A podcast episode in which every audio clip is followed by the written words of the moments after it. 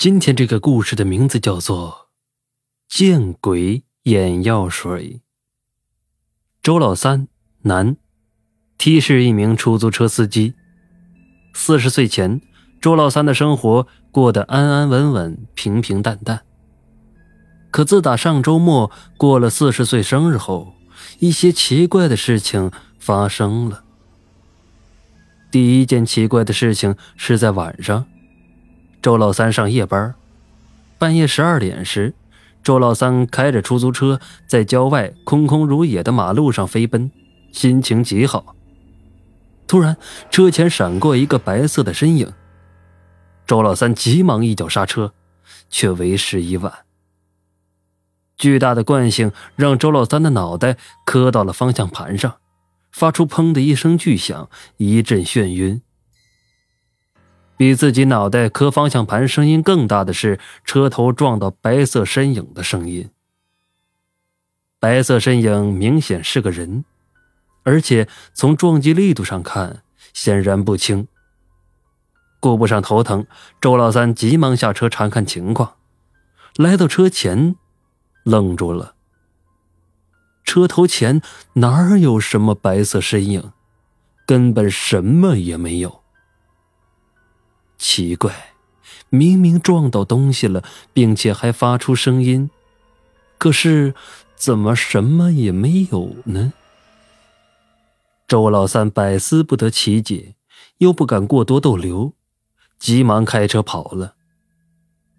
第二件奇怪的事儿发生在一个艳阳高照、晴空万里的白天。大中午十二点多，周老三本应该上白班。奈何昨晚睡得晚，此刻将车停在巷子里，呼呼大睡。突然间，睡梦中的周老三被一阵刺耳的声音惊醒了，猛地坐起，原来是电话铃声。陌生的来电让周老三有些郁闷，想了想，最终还是接了起来。与对面聊了两句后，恍然大悟，原来陌生电话是一名男子打来的。给周老三发了一个位置，让去接他到市里，车费五百元。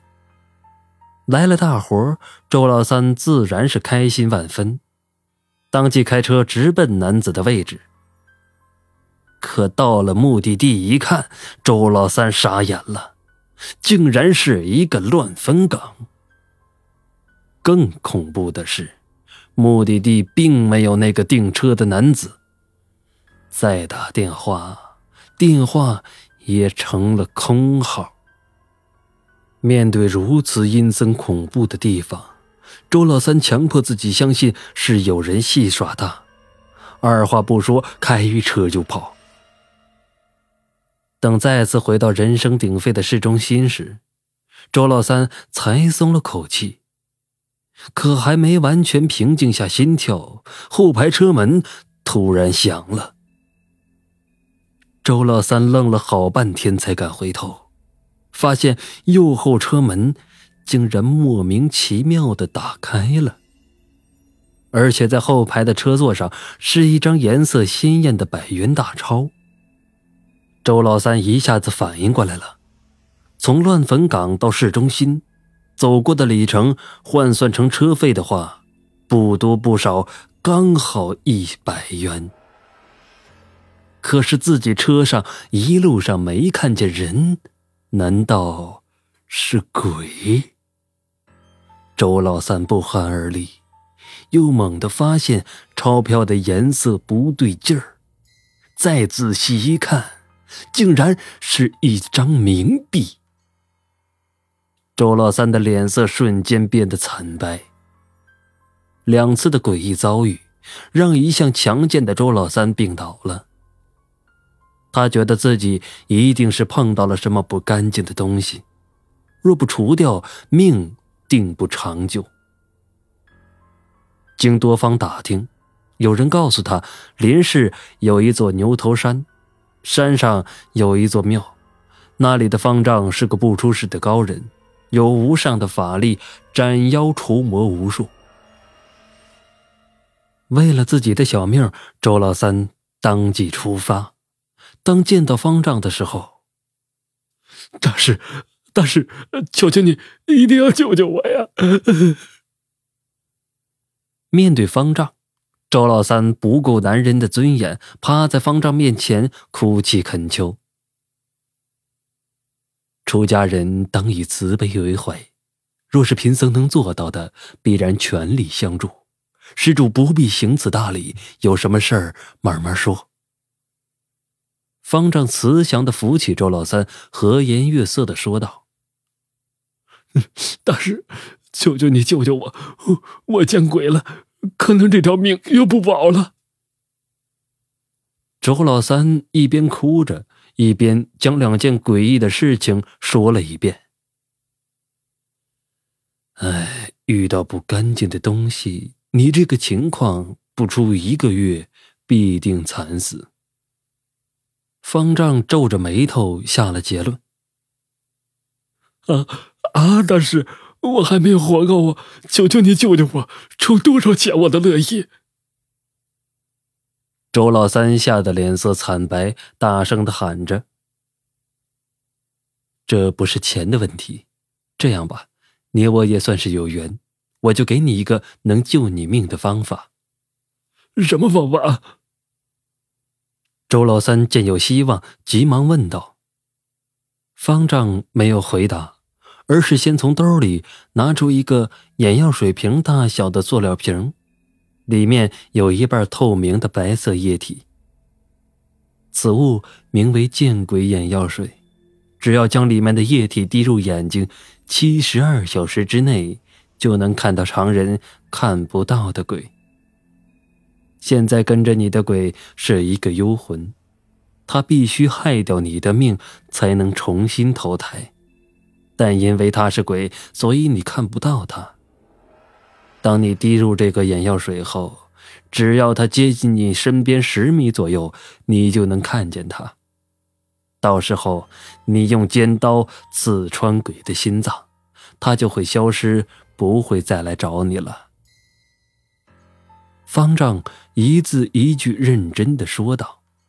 “您是说，借助这个眼药水的力量，将跟着我的鬼杀掉？”周老三一下子听明白了方丈的意图，于是方丈将见鬼眼药水滴入周老三的双眼中。最开始，周老三的双眼一阵刺痛。等疼痛过后，睁开眼睛，整个世界变得有些模糊。见鬼眼药水已经起作用了，拿上这把匕首下山，见到浑身发光的东西就是鬼，杀死他就行了。方丈说着，交给周老三一把样式古朴的匕首。谢谢大师，谢谢大师，我知道了。拿着匕首。周老三转身离去，重新回到市区，在街上没走多久，竟然真的看到一个浑身发着红光的身影。这不正是方丈所说的鬼吗？只有杀掉他，自己才能解脱。想到这儿，周老三抽出匕首，朝着红光鬼影扑去。